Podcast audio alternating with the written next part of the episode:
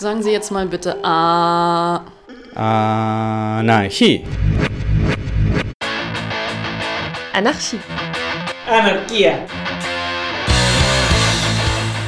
Ob geschichtlich oder brandaktuell, Mit Berichten und Interviews, mit Beiträgen und Collagen. beleuchtet das anarchistische Radio Berlin das Phänomen des Anarchismus. Viva la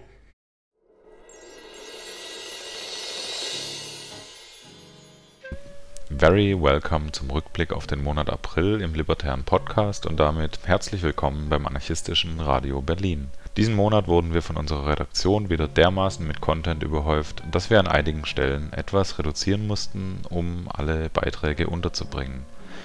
Zu hören bekommt ihr dafür ein Interview mit dem bedrohten AZ Garte in Wuppertal. In einem Gespräch stellt sich die Plattform Iniradar vor und in einem weiteren Interview lernt ihr einiges über die Verbindung zwischen dem kommenden internationalen anarchistischen Treffen im schweizerischen Jura und der etwas früher in Ljubljana stattfindenden Balkan-Anarchist Book Fair.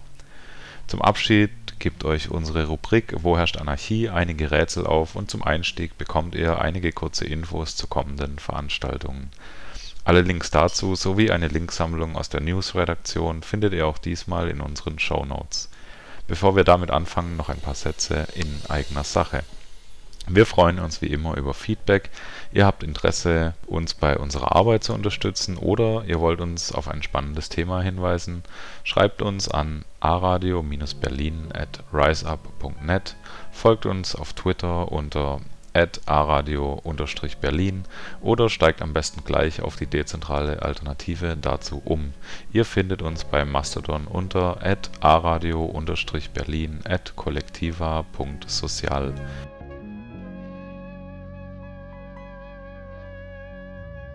Wir teilen einige Sätze aus einer Trauermeldung der Sektion Sexarbeit in der FAU. Der Tod einer Frau, die am 17. April in einem Bordell in Friedrichshain ermordet aufgefunden wurde, macht uns als SexarbeiterInnen und unsere Gewerkschaft sehr betroffen. Wir trauern um unsere verlorenen Kolleginnen. Es bricht uns das Herz, dass wieder eine Frau getötet wurde.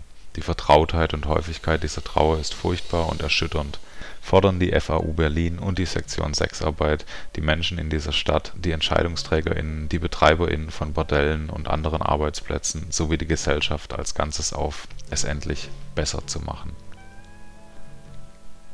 Kommt zum Protestcamp gegen Abschiebungen. Am Flughafen Berlin-Brandenburg, Terminal 5, plant die Regierung den Bau eines Abschiebezentrums, wo Menschen vor ihrer Abschiebung festgehalten werden sollen und Flughafenasylverfahren stattfinden sollen. Schon jetzt finden dort monatlich Massenabschiebungen per Charterflug statt. Wir unterstützen den Aufruf zum Stop Deportation Protestcamp in Schönefeld vom 1. bis 6. Juni 2023 unsere Strukturen wieder in Frage stellen. Weitergeben möchten wir hier noch einen Aufruf zu einer offenen Versammlung in den Räumen der Schule für Erwachsenenbildung am 14.05. in Berlin. Zur Versammlung ruft eine Gruppe von Menschen, die sich nach einem Outcall über Rape Culture in der Köpi zusammengefunden hat. Wir zitieren aus dem Aufruf zur Veranstaltung unser Ziel ist es, Rape Culture als generelle Problematik in unserer Szene und unseren Communities zu sehen. Deshalb laden wir alle ein, sich an einer offenen Diskussion über Rape Culture und sexualisierter Gewalt in selbstorganisierten Räumen zu beteiligen und über eigene Erfahrungen zu sprechen. Kommt am 14.05. in die Schule für Erwachsenenbildung in Berlin. Kommt zur Diskussionsveranstaltung über Rape Culture in unseren Räumen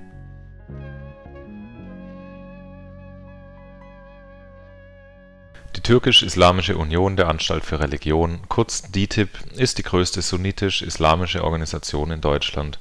Sie ist eng mit dem türkischen Staat verbunden und ist in der Vergangenheit etwa durch ihre Zusammenarbeit mit dem türkischen Geheimdienst, ihre Haltung zum Völkermord an den Armeniern oder der Verbreitung von Kriegspropaganda für den türkischen Militäreinsatz gegen die Kurdinnen in Nordsyrien aufgefallen Außerdem hat die DİTİB auch mit der islamistischen Muslimbruderschaft zusammengearbeitet und unterstützt zumindest teilweise die türkischen Faschisten der Grauen Wölfe.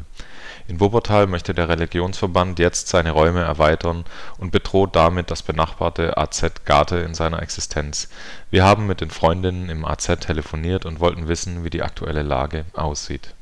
Wie hat sich denn euer Verhältnis mit der DİTİB mit der Zeit verändert Also die DITIB-Moschee generell ist ja direkt in unserer Nachbarschaft, also quasi äh, schräg gegenüber äh, vom autonomen Zentrum, auf der anderen Seite äh, von der Garde. Und natürlich gehen da auch Menschen aus unserer Nachbarschaft halt quasi hin, beten. Ne? Mit den Leuten haben wir natürlich kein Problem. Also es sind unsere Nachbarn und nicht jeder, der da in die Moschee geht, ist jetzt, sage ich mal, irgendwie in der DITIB auch in der Gemeinde aktiv oder da irgendwie mit dem Verband irgendwie äh, verbandelt. Mit der DITIB als Organisation hatten wir natürlich generell nie viel zu tun und wollten das auch gar nicht, weil natürlich die Ausrichtung von der DITIB halt schon immer beschissen war, also auf jeden Fall nicht fortschrittlich und ähm, ich glaube, also es kommen auch religiöse Menschen ins autonome Zentrum, aber die DITIB hat ja eh schon immer so eine konservativere, staatstragende Rolle gehabt. Unter Erdogan hat sich das Ganze allerdings nochmal ganz schön radikalisiert oder der Erdogan-MHP-Regierung. Jetzt ist sie quasi halt, also wird viel stärker von der jetzigen Regierung genutzt und transportiert deswegen die Propaganda auch offensiver und aggressiver. Aber es war auch schon immer so, dass die DITIB die allgemeine äh, türkische Linie vertreten hat. Eine andere Rolle hatte sie nie. Also wenn es zum Beispiel um Völkermord an Armenien oder oder sowas geht. Es wird natürlich geleugnet von der DTIP und oder beziehungsweise nicht drüber geredet und sich nicht zu geäußert. Genau, also, aber man hat natürlich also jetzt für die Frage, äh, für unsere Geschichte und unser Konflikt mit der DTIP, der begann ja 2009, 2010 und da hat sich ja in der Türkei und auch bei Erdogan halt nochmal ganz viel oder bei der AKP nochmal ganz viel zum Negativen gewandelt. Also mit dem äh, angeblichen Putsch, den es da gab und äh, den ganzen Massenverhaftungen, den Eskalationen auf Teilen von Syrien und Irak kurdischen Gebieten hat sich das Ganze ja nochmal wesentlich verschlimmert und dementsprechend hat sich die Rolle der DTIP natürlich auch nochmal etwas ja, verändert und die Organisation hat sich quasi nochmal ja offensiver, aggressiver nach außen verhalten. Vielleicht können wir noch kurz aufs AZ zu sprechen kommen. Wie lange gibt es denn das AZ schon und was ist für dich das Besondere an diesem Ort? Man muss unterscheiden. Also das autonome Zentrum generell, jetzt nicht an diesem Ort, wo es jetzt ist, gibt es schon seit 50 Jahren. Ne? Also das erste AZ äh, war quasi eine, eine besetzte Villa äh, von 100 Jugendlichen besetzt. Das war 1973. Deswegen feiern wir dieses Jahr auch unser 50-Jahres-Jubiläum. Allerdings hat äh, dann, also kam es quasi dazu, das wurde nach einiger Zeit geräumt und dann gab es einen Standortwechsel. Es war dann in einer anderen Straße noch äh, bis Ende der 70er auf Miete halt quasi äh, in einer legalisierten Form sozusagen und dann kam dann wieder eine Phase, wo es geräumt wurde, zwei Jahre nichts, dann äh, wieder 82 bis 84 nochmal was angemietet, dann wieder geräumt, Besetzung wieder was angemietet.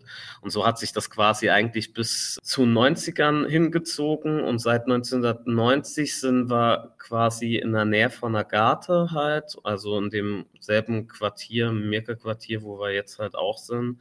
Und seit 2000 sind wir in dem Gebäude, wo wir äh, quasi aktuell drin sind, ne? in der Markomannstraße, Ecke Garte.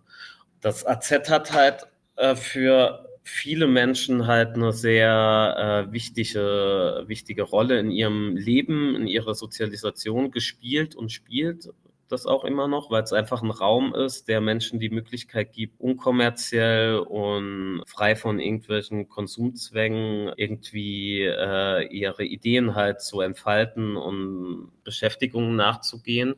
Also es gibt halt, aktuell gibt es Proberäume, es gibt Kochgruppen, es gibt Bordräume. Es wird halt sehr vielfältig genutzt. Also es finden Workshops statt, Siebdruck-Workshops, Kletterworkshops, alles Mögliche ist äh, im Endeffekt auch ein Ort einfach äh, für viele äh, Menschen, die nicht viel Kohle haben, die dort sein können und ja halt äh, davon profitieren, dass die Preise so niedrig wie möglich sind und das, das meiste, also Essen ist Gegenspende, Veranstaltungen nach Regel Gegenspende.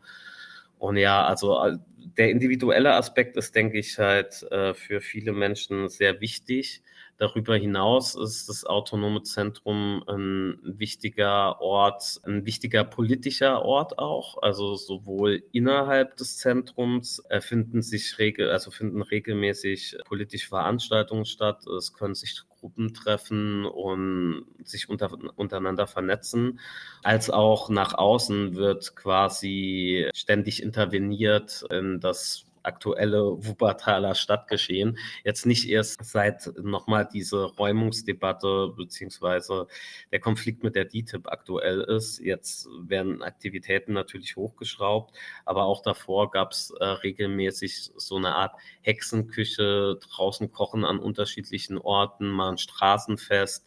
Seit ein paar Jahren jetzt äh, läuft das unter dem Namen AZ on Tour. Es war jetzt am Samstag auch wieder mit Live-Musik in der Innenstadt, wird dann gekocht und werden halt quasi Inhalte nach außen getragen. Ne? Jetzt war es aktuell das Thema, das wir gerade haben, also autonomes Zentrum und auch die, die DTIP und die Wahlen in der Türkei, wie wir dazu stehen.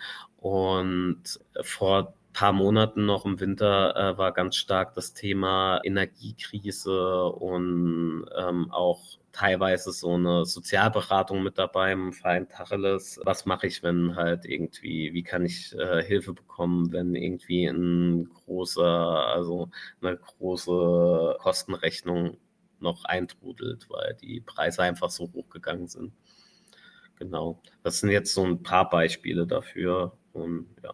Also ich denke, äh, ohne das autonome Zentrum würde halt sehr viel für ganz unterschiedliche Leute wegfallen. Nicht nur für die autonome Szene in Wuppertal oder für Menschen, die jetzt irgendwie einen politischen, libertäreren Anspruch haben, sondern halt auch für ganz viele junge Leute, die einfach da sind, weil sie sonst nirgendwo die Möglichkeit haben, die Dinge zu tun. Also zumindest so kostengünstig, wie sie das im AZ machen können.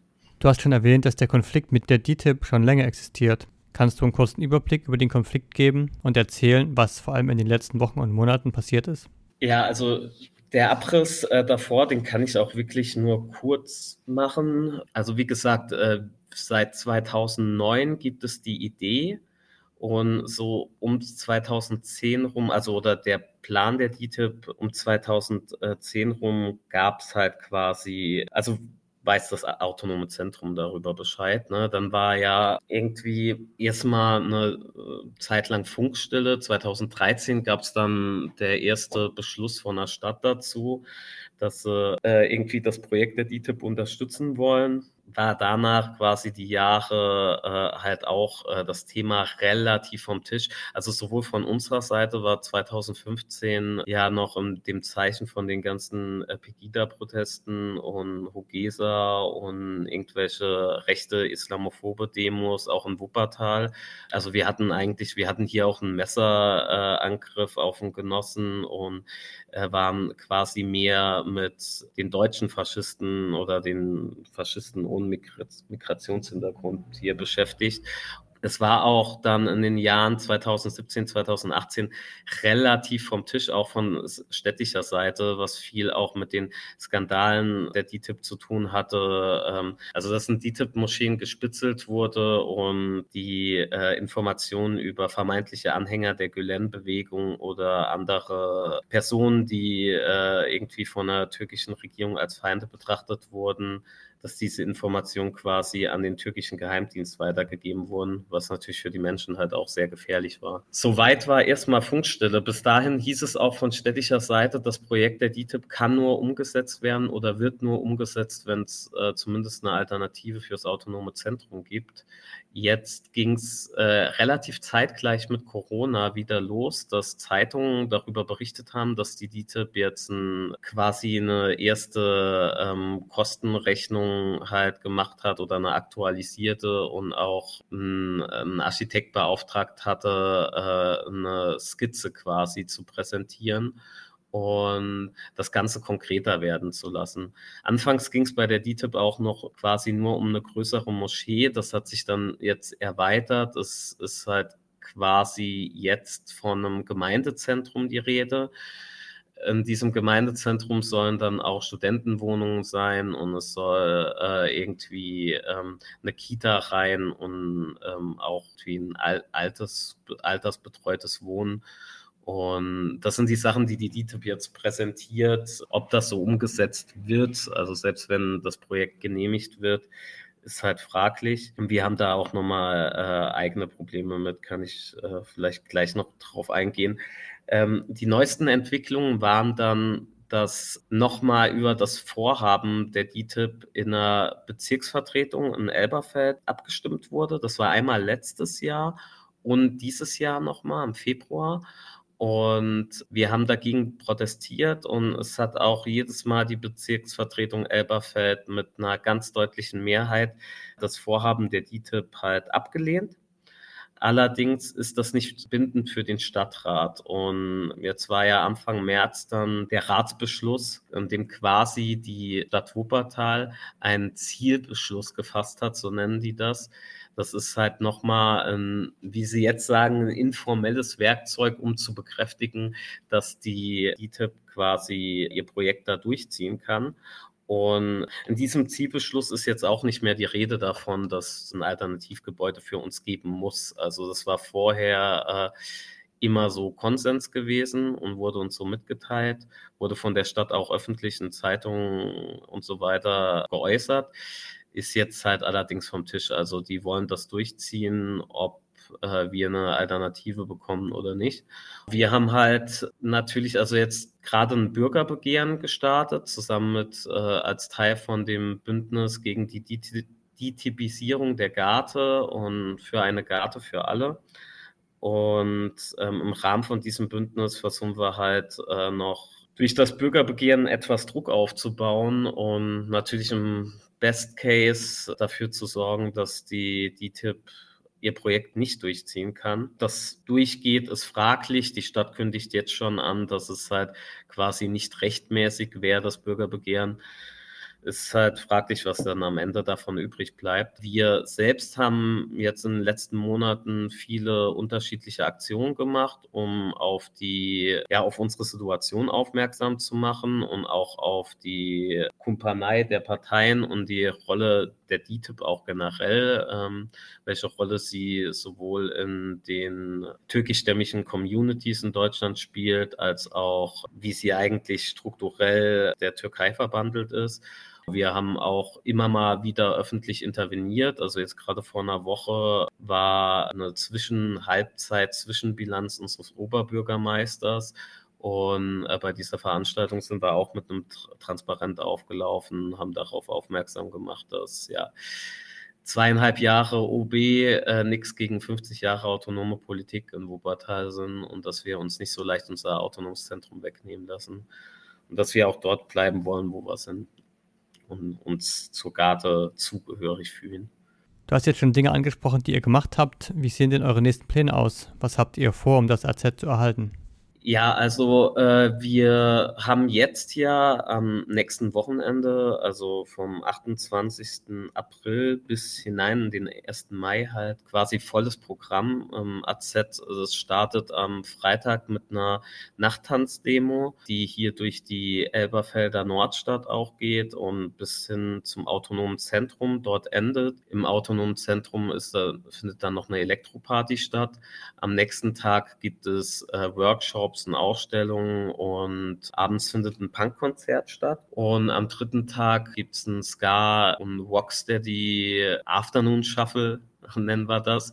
Das heißt, es wird mittags in der Garage aufgelegt und es soll etwas gediegeneres werden. Also 16 Uhr geht das dann los schon und endet nicht allzu spät, weil wir alle äh, ja mit viel Kraft im autonomen 1. Mai am 1. Mai am Montag dann starten wollen. Der autonome 1. Mai, der soll mit einem Straßenfest vom autonomen Zentrum beginnen. Und dann wollen wir von dort aus gemeinsam mit einer Demonstration auf den Ölberg laufen. Das ist hier quasi so das Szeneviertel Viertel kann man nicht ganz sagen, aber äh, wohnen viele alternativ eingestellte äh, Menschen dort und auf dem Schusterplatz endete immer traditionell die autonome 1. Mai-Demo bis 2018, als die Bullen die quasi zerschlagen hatten.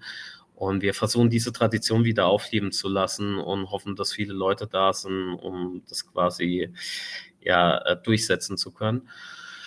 Das ist jetzt äh, die frühe Planung. Ansonsten sind wir gerade ganz viel unterwegs, sowohl aus Mobi-Zwecken als auch um generell auf die Situation des autonomen Zentrums aufmerksam zu machen in vielen Städten und halten da Vorträge und erzählen ein bisschen was über die Geschichte des autonomen Zentrums, unser Konflikt mit der DTIP und was wir äh, uns so angedacht hatten und vorhaben. Genau, und darüber hinaus planen wir halt weiter ähm, Veranstaltungen wie gerade Interventionen in der Stadt und auch versuchen auch das kulturelle Leben im autonomen Zentrum ein bisschen nach außen zu tragen. Ne?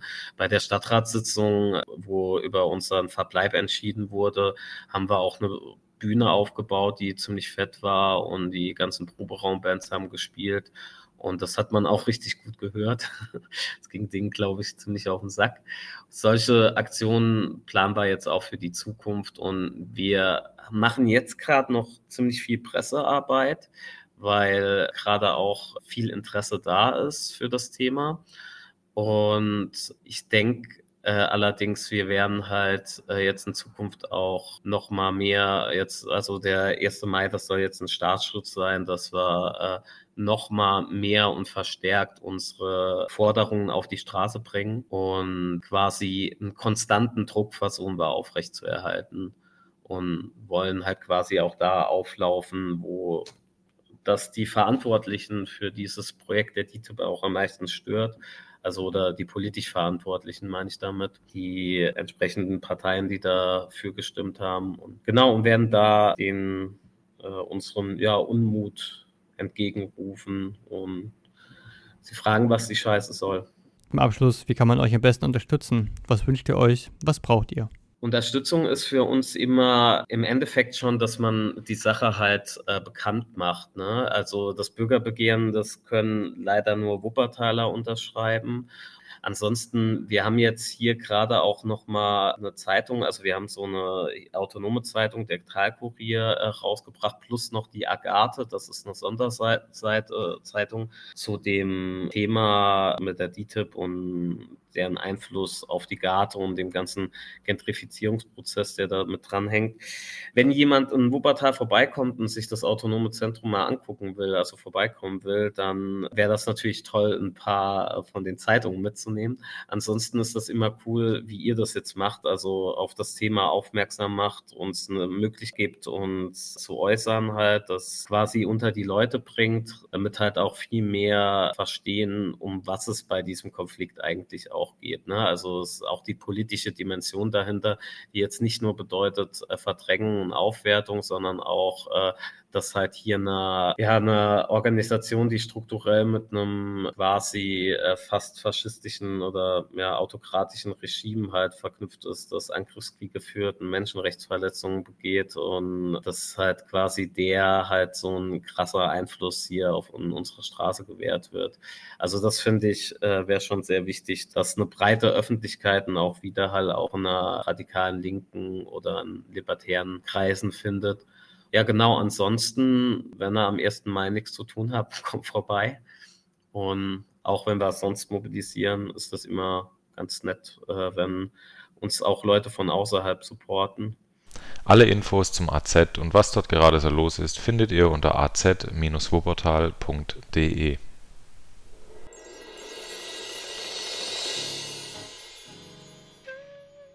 Ja, hallo. Ich sitze hier mit zwei Menschen von Plattform Iniradar. Die ist noch recht neu, beziehungsweise an der Öffentlichkeit recht neu. Und ähm, so das erste wäre so, könnt ihr euch vielleicht kurz vorstellen und sagen, wer ihr seid und mich würde auch so interessieren, was eure Vorstellung ist von gegenseitiger Hilfe und was eure persönliche Motivation vielleicht auch ist für so eine Plattform. Genau, wir sind in Irida. Wir sind eine Gruppe von sechs Leuten. Seit zwei Jahren arbeiten wir schon an dem, an dem Thema und erst kürzlich aber sind wir online gegangen.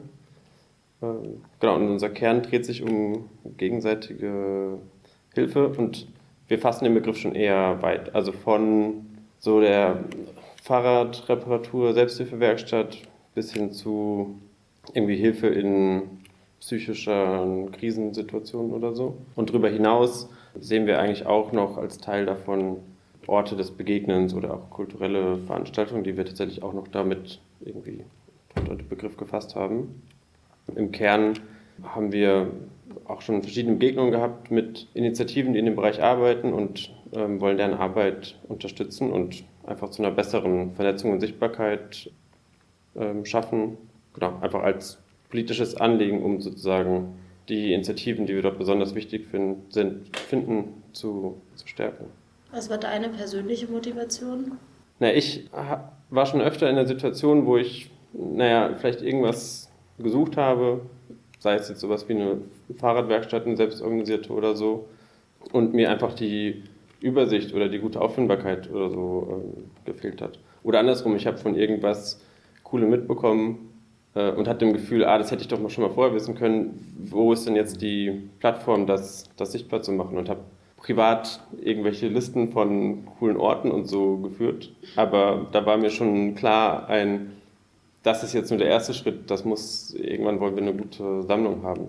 Und es, also es gibt vergleichbare Projekte mit unterschiedlichen Ansätzen und unterschiedlicher Ausgestaltung gab es schon in den letzten, letzten Jahren. Aber genau in der Form, wie wir das jetzt sozusagen machen, gibt es diese Plattform einfach, einfach noch nicht. Was ist neu an eurem Konzept im Vergleich zu den Inis, die es vorher schon gab? Hm, was wir noch quasi hinzufügen, ist, dass wir nicht nur eine einfache Sammlung von Orten haben, sondern dass wir das Ganze zum einen filterbar nach Kategorien präsentieren und damit auch gleichzeitig den Orten bzw. den Initiativen und den Angeboten zusätzlich noch Informationen zuordnen. Also welche Zugänglichkeiten die sie haben beispielsweise.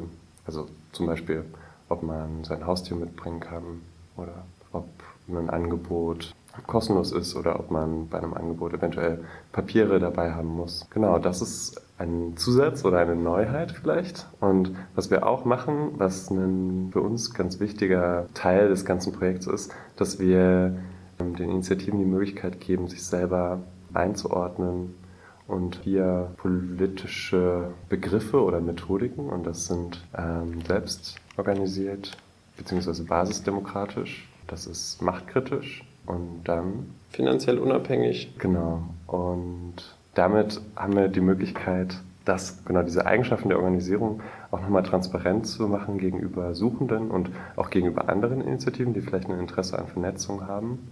Und wir hoffen, dass wir dadurch diese Initiativen nochmal sichtbarer machen und ja, Menschen auch die Möglichkeit geben, zu Initiativen, die diese Eigenschaften haben, explizit sich an die zu wenden. Was, also genau, was auch noch ein Unterschied ist zu anderen Sammlungen, die, die wir auch in unserer Recherche nochmal gefunden haben, ist, dass wir sehr bewusst auch auf so Angebotsebene filtern lassen. Also die Ergebnisse unserer Liste oder der kleinste Teil unserer Liste sind ganz konkrete Angebote. Das heißt, es ist nach konkreten Bedürfnissen. Ich habe Bedürfnis X und danach kann ich filtern und dann komme ich zu allen Initiativen, die dazu irgendwie arbeiten und mir weiterhelfen können. Und anhand dessen haben wir das sozusagen orientiert und aufgebaut. Das ist nochmal so ein Unterschied zu, zu anderen Sammlungen. Und ich glaube, das geht auch hervor aus den Grundüberlegungen, die wir hatten, als wir das Projekt entworfen haben, wo es auch schon darum geht, wie kommen wir hin, vielleicht auch zu einer anderen Gesellschaft von irgendwie der jetzigen Situation. Und da ist so ein sich organisieren anhand der konkreten Bedürfnisse, die es gibt, schon irgendwie ein zentraler ähm, Bestandteil. Und deswegen geht auch dieser Weg über die Initiativen, die ganz konkrete Hilfe im Jetzt leisten und trotzdem vielleicht eine Perspektive auf eine andere Gesellschaft haben. Das ist so der Kern, auf den wir uns so fokussieren wollen. Um darum noch anzuknüpfen, es geht also nicht nur darum, ja, Bedürfnisse oder Probleme abzufedern, sondern die Leute auch mit Menschen und Organisationen, Initiativen in Kontakt zu bringen, die sie vielleicht auch organisieren oder politisieren können, um ihnen natürlich auf der einen Seite zu helfen, aber ihnen vielleicht auch eine Perspektive zu geben, selber aktiv zu werden und vielleicht auch Ursachen für die Probleme, die sie haben, zu be bearbeiten, zu bekämpfen. Also wir sind jetzt schon einen Schritt weiter gegangen, ne? was so Gefahren sind daran, das so bedürfnisorientiert zu machen, wo Leute einfach nach dem, was sie brauchen, suchen können, das kostengünstig bekommen oder kostenlos so. Und dann happy wieder nach Hause gehen, weil umsonst das Fahrrad repariert wurde. Aber gleichzeitig wissen wir, glaube ich, alle, dass ganz viele Initiativen und Gruppen, ähm, die irgendwie Sachen anbieten, auch Kapazitätenmangel, also dass die Leute brauchen, beziehungsweise dass halt irgendwie auch immer im Widerspruch steht irgendwie zu Lohnarbeit, die die meisten von uns halt trotzdem leisten müssen und was sind so Gefahren von so Initiativen beziehungsweise von eurem Angebot? Und wie geht ihr damit um? Also ich hätte erstmal grundsätzlich gesagt, dass es so viele ehrenamtliche Arbeit in dem Bereich auch erstmal finde ich erstmal ein positives Bild ist, weil da zeigt sich so auch so ein bisschen auf, okay, es gibt, scheinbar haben Menschen Motivation, sich gegenseitig zu helfen, sich selbst zu organisieren, ohne dass es irgendwie den Zwang gibt, irgendwie durch Lohn und durch irgendwie so Lohnarbeitsverhältnis. Und gleichzeitig ist natürlich das auch genau die Gegenseite. Es braucht diese ganzen ehrenamtlichen Angebote, die es gerade gibt, ohne die würde ganz viel komplett irgendwie zusammenbrechen. Und aber das ist dann halt alles unbezahlte Arbeit, von der halt unser kapitalistisches System jetzt gerade auch irgendwie total abhängig ist und an vielen Stellen auch einfach nur eine Symptombekämpfung. Und genau, dann wird halt für bedürftige Leute irgendwie geholfen, ohne dass dahinter eine Analyse steht, warum ist das so und wie, wie kommen wir auch aus dieser grundsätzlichen Situation raus. Und ich glaube, unser Fokus ist deswegen auf diesen politischen Einordnungen, wo wir die Initiativen, die genau diesen machtkritischen ähm, Ansatz haben, die besonders irgendwie hervorheben wollen und uns gleichzeitig aber auch nicht nur auf die beschränken wollen, weil wenn wir uns nur auf die beschränken, dann wird unsere Sammlung leider nicht so groß und vor allem ist sie dann kein guter Anlaufpunkt für Leute, die ein Bedürfnis haben, weil dann wird ihnen in vielen Situationen nicht geholfen werden können. Und unsere, unsere Sammlung soll hilfreich sein in jeder Situation sozusagen, aber immer äh, sichtbarer machen, pushen hin zu einer, zu einer anderen Perspektive, auch anregen sozusagen, sich damit auseinanderzusetzen. Genau, wie das Ganze dann aufgeht, das wird sich, äh, wird sich zeigen, aber der, der Problematik sozusagen sind wir uns bewusst und haben, also genau, versuchen auch dem so ein bisschen entgegenzuwirken, indem wir andere Sachen als wichtig. Vielleicht kann man noch hinzufügen, dass natürlich keine Initiative bei uns eingetragen wird, ohne dass da eine, auch eine, eine Rückfrage passiert, ob die Initiative damit überhaupt glücklich ist, ob sie mit der Darstellung glücklich ist. Und also genau, für den Fall, dass jetzt eine Initiative sagt, oh, wir haben gar nicht die Kapazitäten, wir haben unsere Gruppe an Menschen, die uns kennt und äh, für die sind wir da und das reicht für uns völlig aus, dann zwingt sie niemand, äh, bei uns präsent zu sein. Genau. Also das ganze Angebot dieser Plattform richtet sich auch an Initiativen, die, die von sich denken, dass sie vielleicht auch noch mehr Kapazitäten haben oder mehr Menschen erreichen wollen oder erreichbar sein wollen. Wie läuft denn so die Kommunikation mit den Initiativen? Habt ihr gerade das Gefühl, ihr habt sehr viel Rücklauf? Seid ihr schon recht bekannt? Oder müsst ihr gerade immer noch auf die Gruppen zugehen und nachfragen? Wie kann ich mir das vorstellen? Als wir gestartet sind, gab es eine ganze Menge Feedback und auch viele Eintragungen. Man kann sich ja selbst als Initiative oder als verbundene Person auf unsere Seite eintragen und dann ist es nicht direkt öffentlich, aber wir sehen dann, wie der, wie der Status ist und können dann in eine Rücksprache gehen. Das ist über die Zeit abgeflaut. Aktuell haben wir vielleicht so ein, zwei Eintragungen im Monat nur. Aber wir arbeiten gerade auch an einer neuen Öffentlichkeitspräsentation von unserem Projekt, von unserer Seite und wollen damit ja, noch über Flyer an Orte der Szene wieder bekannt ähm, oder wieder Aufmerksamkeit auf unser Projekt lenken und so hoffentlich noch mehr Eintragungen bekommen. Wir gehen auch, soweit es unsere Ressourcen zulassen, auf Initiativen, die, die wir selber in, kennen, zu und schreiben sie an und kontaktieren sie genau, ob sie einen Eintrag machen wollen oder schlagen ihnen einen Eintrag, den wir gemacht haben, vor. Das ist ein kontinuierlicher, langsamer Prozess aktuell. Falls ihr das wisst, wie viele Gruppen sind eingetragen, beziehungsweise könnt ihr irgendwo sehen, wie viele Leute die Seite auch nutzen? Habt ihr da so einen Überblick? 80 plus Initiativen sind eingetragen, war mein letzter Stand. Wir können gerade aktuell leider nicht einsehen, wie viele Leute die Seite nutzen, weil wir das technisch ein bisschen zerschossen haben, unser Tracking. Ja. Genau, aber also perspektivisch wollen wir das wieder sichtbar machen, um genau da auch so eine Einschätzung zu haben. Und ich glaube, es ist nur realistisch jetzt anzunehmen, dass jetzt in der ersten Zeit nicht viele Initiativen von sich aus sich bei uns eintragen, weil noch haben wir nicht die sozusagen Relevanz, dass es einen Nutzen aus Sicht der Perspektive, Perspektive der Initiative hätte.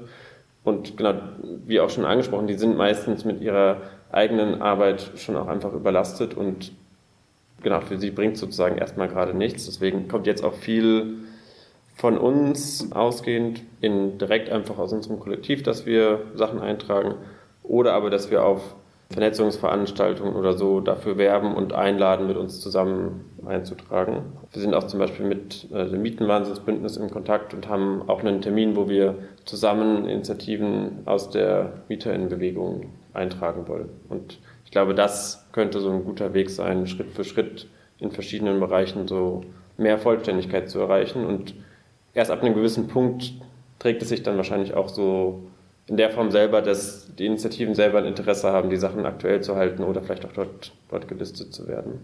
Genau, das ist einfach gerade noch im, im Aufbau. Was ich ähm, eigentlich wichtig finde, auch nochmal zu betonen, weil ich glaube, das geht leicht unter, ist, dass wir nicht, wir sind jetzt nicht nur ein Software-Webseiten-Projekt, sondern wir sind eine politische Initiative, die das Ziel hat, Initiativen zu vernetzen und sichtbarer zu machen. Und diese Website ist so der, der erste Ausdruck davon und auch der ein total wichtiger Grundstein für all unsere kommende Arbeit sozusagen. Aber wir werden uns nicht nur darauf irgendwie beschränken, sondern waren teilweise schon in Veranstaltungen, aber wollen in Zukunft auch noch mehr, vielleicht so aktivere Vernetzungsarbeit einfach umsetzen oder auch nochmal in andere Richtungen gehen. Also genau, da sind wir noch so ein bisschen bisschen offen, wo es, wo es hingehen kann. Und wenn jetzt Leute, die zuhören, denken, wow, cool, diese politische Initiative will ich unterstützen, die nicht nur aus der Website besteht, was, was, was können wir machen? Was braucht ihr? Der erste Schritt wäre, sich mal bei uns zu melden. Wir haben ganz typisches regelmäßiges Plenum und haben ganz viele unterschiedliche Stränge, die parallel laufen, an denen wir arbeiten. Und einer davon ist auch das Konzept von, wie können wir Initiativen untereinander vernetzen und das zum Beispiel über eine Veranstaltungsreihe zu, zu gestalten. Ja, wie können wir das voranbringen? Wir haben da schon viele Ideen formuliert. Wir hatten schon so den Plan, in jedem Monat eine Vernetzungsveranstaltung im Kiez, durch alle Kiez von Berlin zu machen und Initiativen aus den Kiezen einzuladen, sich vorzustellen, gegenseitig kennenzulernen, zu vernetzen, vielleicht Unterstützungspunkte zu finden, wo man sich gegenseitig unter die Arme greifen kann. Das ist alles noch bisher relativ theoretisch. Bisher sind wir vor allen Dingen zu anderen Vernetzungsveranstaltungen gegangen und haben noch keine eigenen organisiert, aber das passt total gut zu unserem Konzept von Iniradar, da auch aus nicht nur auf dieser Webseitenbasis, sondern auch auf so einer Veranstaltungsbasis zu arbeiten. Und wenn ihr da Lust habt, ja, meldet euch unbedingt bei uns. Genau, unseren Kontakt findet man einfach über die Webseite nirada.org slash Kontakt und genau, da findet ihr unsere E-Mail-Adresse. Auch auf der Website gibt es noch eine, eine Liste mit konkreten Unterstützungsarbeiten, die man machen kann, auch wenn man nicht Teil des Kollektivs werden will. Wir haben eine Plattform, über die man uns mit Übersetzungen unterstützen kann, damit wir die, die Seite in mehreren Sprachen rausbringen. Oder der Code der Website ist auch öffentlich zugänglich und da kann einfach miteditiert werden. Genau, da gibt es eine kleine, kleine Sammlung an ganz konkreten Unterstützungsarbeiten, die man einfach machen kann, wenn man gerade Zeit, Lust, Energie hat. Für den anschließenden Countdown-Part haben wir ein Interview zur Anarchist Balkan Book Fair geführt, die dieses Jahr ihr 20-jähriges Jubiläum feiert. In unserem Interview konzentrieren wir uns auf die Verbindung zu Saint-Imier. Wenn ihr jedoch mehr über die Buchmesse und ihre Geschichte erfahren wollt, legen wir euch ein ausführliches Interview ans Herz, das rumänische Genossinnen im Januar 2023 mit einer Person aus Ljubljana geführt haben. Den Link findet ihr auf unserer Website unter aradio-berlin.org.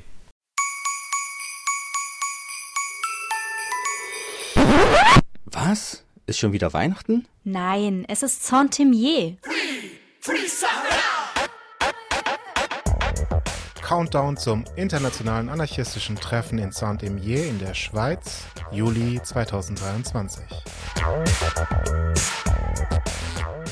Wir sprechen nun mit einem Genossen aus Ljubljana im sogenannten Slowenien, wohin die anarchistische Balkan-Buchmesse zu ihrem 20-jährigen Jubiläum zurückkehren wird. Die Veranstaltung findet vom 7. bis 9. Juli statt, also zwei Wochen vor dem Treffen in Saint-Imier. Könntest du, bevor wir mit dem Interview beginnen, kurz deinen politischen Hintergrund und dein Engagement für die Buchmesse vorstellen? Okay, so yes, uh, thank you for having me. Okay, danke, dass ich dabei sein darf. Ich bin Peter, ich bin seit vielen Jahren in der anarchistischen Bewegung in Ljubljana aktiv. Ich bin Teil der lokalen anarchistischen Gruppe, die Teil der anarchistischen Föderation ist, die anarchistische Gruppen in Slowenien und Teilen Kroatiens verbindet. Über diese Organisation war ich auch am Balkan Anarchist Network und an der anarchistischen Balkan Buchmesse als einem spezifischen Projekt beteiligt. Ich war auch an der Organisation der ersten Buchmesse beteiligt und an der Diskussion, die zu diesem Projekt führte, zu der Initiative, diese Art von Veranstaltung für die anarchistische Bewegung auf dem Balkan zu schaffen. Das ist super. Wir sind froh, dich hier zu haben. In ihrem ersten öffentlichen Aufruf für die anarchistische Balkanbuchmesse schrieb die Orga-Versammlung der Buchmesse, dass ihr eine organische Verbindung zwischen den beiden Veranstaltungen herstellen wollt, da das andere große internationale anarchistische Treffen in Saint-Imier kurz danach stattfindet. Könntest du diese Idee etwas näher erläutern und auch, wie sie in der Praxis der Organisation der Veranstaltung umgesetzt wird? Okay, so um, obviously Unsere Bewegung und unsere lokalen Strukturen sind natürlich mit der internationalistischen anarchistischen Bewegung verbunden. Unsere lokale Gruppe hat verschieden begründete internationale Kontakte und Organisierungsansätze. Neben dem Balkan gibt es natürlich auch noch andere Teile Europas und deshalb haben wir natürlich schon seit langem das große Jubiläum der anarchistischen Internationale und das Treffen in Saint-Emier in diesem Sommer auf dem Schirm. Als wir also mit der Organisation der anarchistischen Balkan-Buchmesse begannen, hatten wir dies im Hinterkopf. Für uns war es wichtig, diese beiden Veranstaltungen irgendwie miteinander zu verbinden und ein Datum zu wählen, das die Teilnahme an beiden Veranstaltungen für diejenigen, die an beiden Veranstaltungen teilnehmen wollen, erleichtern würde.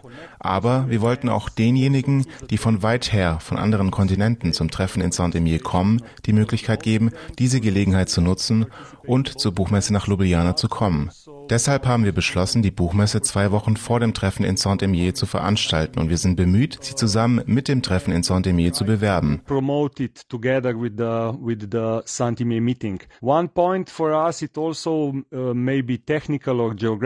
Ein Punkt für uns, der vielleicht auch technisch oder geografisch bedingt ist, aber ich denke, er ist interessant und wichtig.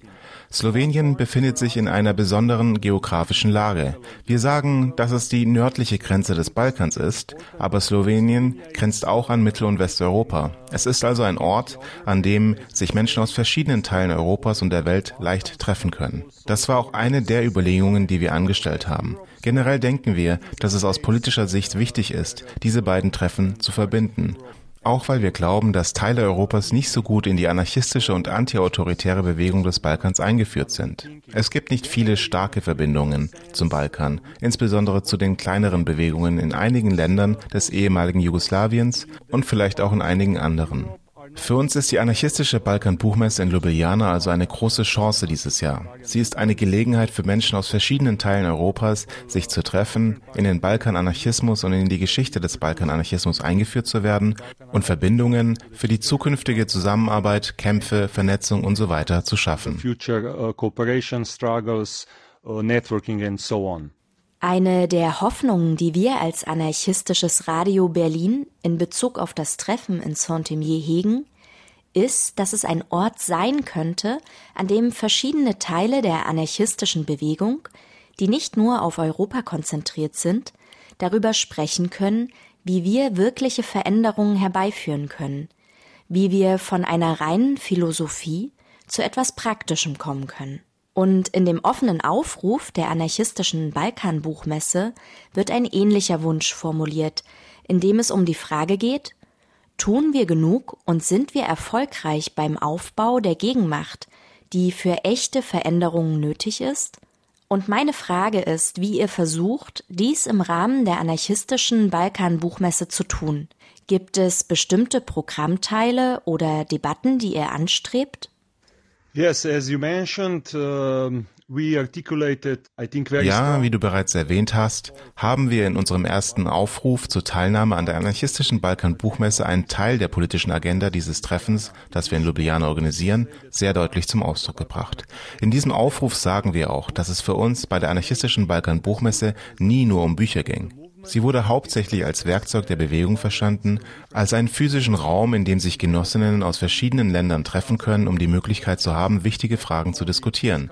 Nicht nur um wichtige Debatten zu führen, sondern auch um zu versuchen, sich zu organisieren, zu vernetzen, Verbindungen zu schaffen und zukünftige Aktivitäten zu planen. Mit all dem im Hinterkopf, das ist die politische Agenda des Treffens, gingen wir an die Organisation der Veranstaltung selbst.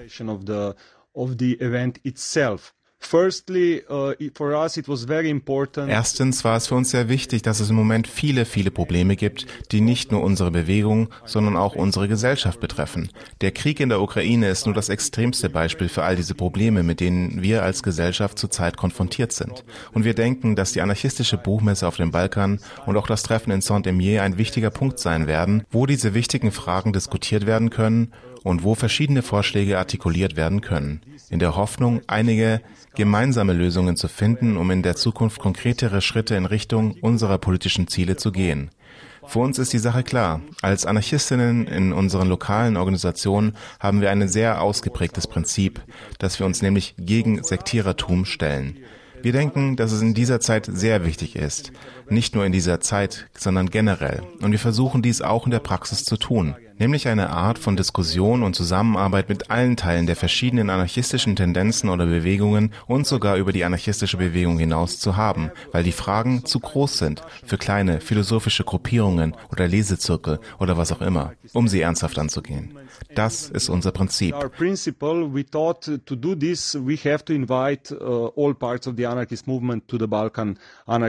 wir dachten, dass wir dazu alle Teile der anarchistischen Bewegung zur anarchistischen Balkan-Buchmesse einladen müssen. Und wir haben versucht, dies zu tun. Also haben wir hunderte von persönlichen und ganz konkreten E-Mails an verschiedene Gruppen, Organisationen, Kollektive, Menschen aus allen Teilen der Welt und aus verschiedenen anarchistischen Strömungen geschickt.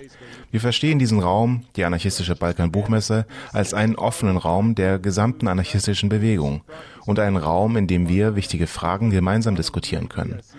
Eine der Ideen, wie wir dies in der Praxis mit dem Programm der anarchistischen Balkan-Buchmesse umsetzen wollen, ist, nicht zu sehr kleinere Präsentationen zu haben, die von einer bestimmten Gruppe zu einem bestimmten Thema organisiert werden, sondern breitere Themen, die in einer Art Cluster organisiert werden, was bedeuten würde, dass Menschen mit unterschiedlichen Perspektiven aus verschiedenen Gruppen, Organisationen und Geografien gemeinsam zu einem Thema sprechen können.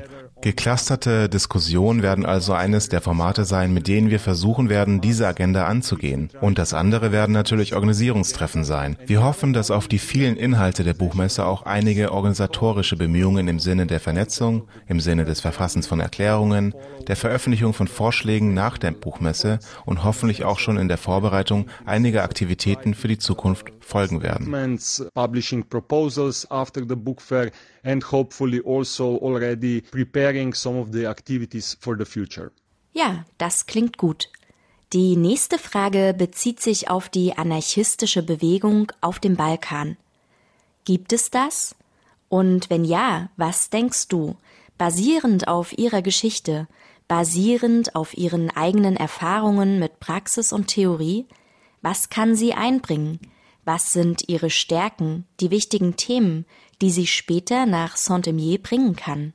Yes, I definitely uh, think that there is such thing as anarchist uh, uh movement in Ja, ich denke definitiv, dass es so etwas wie eine anarchistische Bewegung auf dem Balkan gibt. Und die anarchistische Balkan-Buchmesse ist nur ein Ausdruck dieser Bewegung und auch eines der Instrumente, die diese Bewegung verbinden. Natürlich entwickelt sich die Bewegung in verschiedenen Regionen auf unterschiedlichem Niveau, aber es gibt einen starken Wunsch, ein gemeinsames Netzwerk zu schaffen.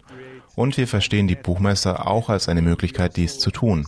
In der Vergangenheit haben wir uns zum Beispiel sehr darum bemüht, die kleineren Bewegungen in Ländern wie dem Kosovo, Mazedonien oder Bosnien und Herzegowina zu unterstützen Und durch die Organisation der Buchmesse werden sie tatsächlich stärker in das Netzwerk eingebunden. Eine andere Sache sind Länder wie die Türkei, mit denen wir nicht so viele Verbindungen haben, obwohl es dort eine starke Bewegung gibt und wir versuchen auch diese Bewegung in unser Netzwerk einzubinden.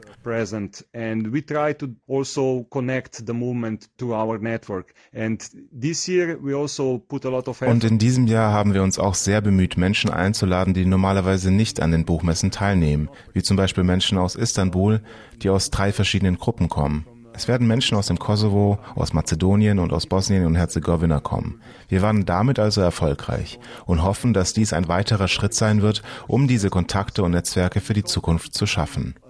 Was den Inhalt betrifft, den die anarchistische Balkan-Buchmesse der internationalen anarchistischen Bewegung oder speziell dem anarchistischen Treffen in Saint-Émier bringen kann, denke ich, dass es einige Besonderheiten in Bezug auf den Balkan gibt, besonders mit der Erfahrung des ehemaligen sozialistischen Jugoslawiens, mit den Kriegen der 90er Jahre und einer völlig anderen Geschichte als etwa der Türkei im Südosten des Balkans. Ich denke, es gibt einige unterschiedliche Perspektiven sowie einige spannende Themen, die die Bewegung vom Balkan in die Bewegung der anderen Teile Europas einbringen kann.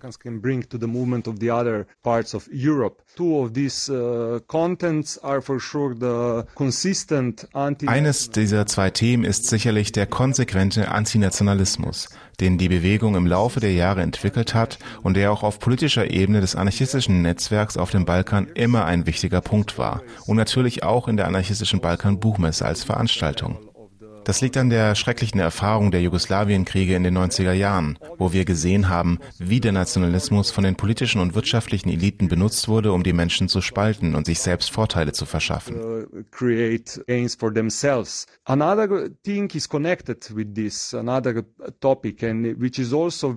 also. Eine andere Sache, die mit diesem Thema zusammenhängt und die auch im anarchistischen Balkan-Netzwerk sehr viel diskutiert wird und Teil des Inhalts aller Buchmessen ist, ist eine antimilitaristische Perspektive.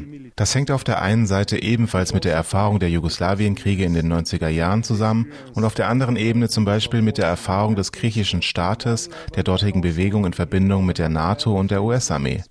Die antimilitaristische Perspektive ist also eine sehr starke Perspektive und ich denke, dass sie auf etwas unterschiedliche Weise artikuliert, diskutiert und praktiziert wurde. Wenn wir zum Beispiel über den Krieg in der Ukraine sprechen, hat die anarchistische Balkan-Buchmesse die Frage dazu bereits 2014 auf der Buchmesse in Mostar artikuliert. Mostar ist eine bosnische Stadt, die durch zwei Nationalitäten völlig geteilt und durch den Krieg zerstört wurde. Wir dachten, es sei ein sehr guter symbolischer Punkt, um auf dieser Buchmesse ausdrücklich eine konsequente antinationale und antimilitaristische Perspektive zum Ausdruck zu bringen. Ich hoffe also, dass die Menschen aus dem Westen oder aus dem Osten den Positionen der Anarchistinnen aus dem Balkan zu Krieg und Nationalismus zuhören werden. Denn ich denke, sie haben bzw. wir haben einige wichtige Punkte mitzuteilen. The Balkan anarchists, because I think they they they have or we have uh, some important points uh, to share. Okay, als letzte Frage. Könntest du uns sagen, wo die Leute mehr Informationen über die anarchistische Balkan-Buchmesse online finden können und wie sie euch erreichen können, wenn sie Fragen oder Vorschläge haben? Und zweitens, könntest du uns kurz etwas über die Logistik erzählen? Dazu, was Leute wissen müssen, wenn sie nach Ljubljana kommen, wie Unterkunft, Essen oder was auch immer? You can find all the information about the Balkan Anarchist Book Fair uh, 2023 in Ljubljana. Alle Informationen über die anarchistische Balkan-Buchmesse 2023 in Ljubljana finden sich auf unserer Webseite. Die Website ist bab2023.spivblogs.net oder bab2023.autonomia.org. Dort findet ihr alle Informationen, die ihr braucht. Wir aktualisieren die Seite regelmäßig, sodass ich denke, dass alles, was ihr wissen müsst, dort zu finden ist. Alle Informationen und auch der Kontakt, den ihr nutzen könnt, um eure Teilnahme anzukündigen oder Vorschläge und Fragen mitzuteilen. Die E-Mail lautet bab2023@riser.net. Einige der Informationen könnt ihr auch bei den Informationsveranstaltungen erhalten, die wir im Rahmen der Werbung für die Buchmesse in verschiedenen Teilen Europas durchführen. Die Infoveranstaltungen sind auch auf der Website aufgeführt. Und das ist mehr oder weniger alles, was ihr wissen müsst. Was die Logistik betrifft, da wir erwarten, dass viele Menschen, viele Genossinnen und Genossen zur Buchmesse kommen werden, viele Hunderte sogar, wird dies eine große logistische Herausforderung für uns sein. Vor allem für das Organisationsteam, da wir versuchen wollen, allen, die kommen oder allen, die eine kostenlose Unterkunft in Ljubljana benötigen, auch eine zu bieten. Aber wir sind optimistisch, wir geben uns große Mühe. Und wir denken, dass es möglich sein wird, allen Menschen in unseren Gemeinschaftsräumen, in sozialen Zentren, in besetzten Häusern, in anderen Gemeinschaftsräumen, aber auch in den Wohnungen und Häusern unserer Genossinnen und UnterstützerInnen unterzubringen. Generell bitten wir die Leute, die es sich leisten können, zu versuchen, die Unterkunft selbst zu organisieren. Aber das ist nur für diejenigen, die das tun können. Andernfalls kontaktiert uns über die E-Mail und wir werden eine Lösung finden. Contact us through email and we will find a solution. All other things at the book fair will be organized in accordance with the anarchist principles of anti-authoritarian and self-organization. Alles andere, was die Buchmesse betrifft, wird nach den anarchistischen Prinzipien der anti-autoritären Selbstorganisation organisiert. Es wird also viel Raum geben, in dem sich Genossinnen, die zur Buchmesse kommen, aktiv mit all der Hilfe einbringen können, die benötigt wird. Für technische, infrastrukturelle, kochbezogene und andere Aufgaben und natürlich auch in Bezug auf den Inhalt und die Organisation des Events an sich. Bei Diskussionen, Aktivitäten, Organisationstreffen und darüber hinaus. Fühlt euch also einfach alle eingeladen. Wir denken, dass es ein großes, starkes und wichtiges Treffen sein wird. Wir hoffen, dass wir danach positive Ergebnisse erhalten, die wir für unsere zukünftigen Kämpfe nutzen können.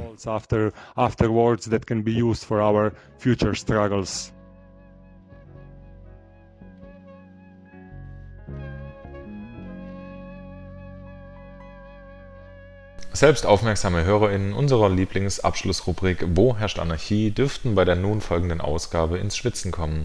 Bevor es damit losgeht, sagen wir aber schon mal Ciao und bis zum nächsten Mal. Macht's gut und passt auf euch auf. Euer anarchistisches Radio Berlin.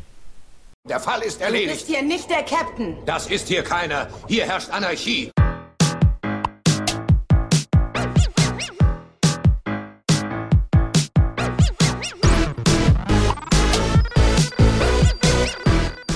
Willkommen bei Wo herrscht Anarchie, eurer einzigartigen satirischen Spielshow rund um die Presse, die Anarchie und alles andere. Macht euch bereit. Ich gebe euch die Überschrift und ihr versucht zu erraten, worum es in dem Beitrag geht. Zwischendurch gibt es vielleicht noch einen Tipp oder zwei. Seid ihr soweit? Dann auf die Plätze, fertig, los. Zum Einstieg was Einfaches. Die Überschrift? Abyssal Anarchie in Leipzig. Nein, es geht nicht um die anarchistischen Tage in Leipzig.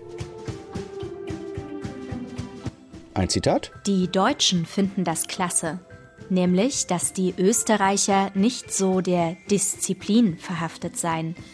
Immer irgendwie anarchisch, sagt eine Frau, die prompt 50 Cent einwirft und mich, die keine Münzen mit sich führt, mitlesen lässt. Noch ein Tipp? Der Österreich-Pavillon ist ja alles andere als farbenfroh. Es dominiert grau wie die Felsen, braun wie die Bäume, weiß wie der Schnee. Ja, richtig. Es war die Leipziger Buchmesse.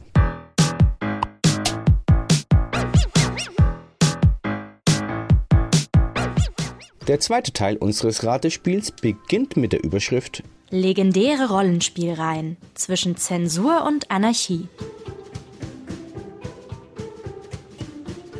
Hier mal ein Zitat, vielleicht bringt euch das schon auf die Spur. Damit treffen die beiden Amerikaner trotz zahlreicher Widerstände einen wichtigen Nerv in unserer Gesellschaft, was zahlreiche Auszeichnungen und eine Laufzeit von bislang rund 26 Jahren beweisen. Es geht um eine Zeichentrickserie. Noch nicht erraten? Vielleicht ja hiermit. Den Machern war bislang kein Thema zu heikel und keine Wunde zu sensibel, um nicht doch einen Sack voller Salz darüber zu schütten. Nein, die Simpsons waren es nicht. In dem Beitrag ging es um zwei South Park Computerrollenspiele.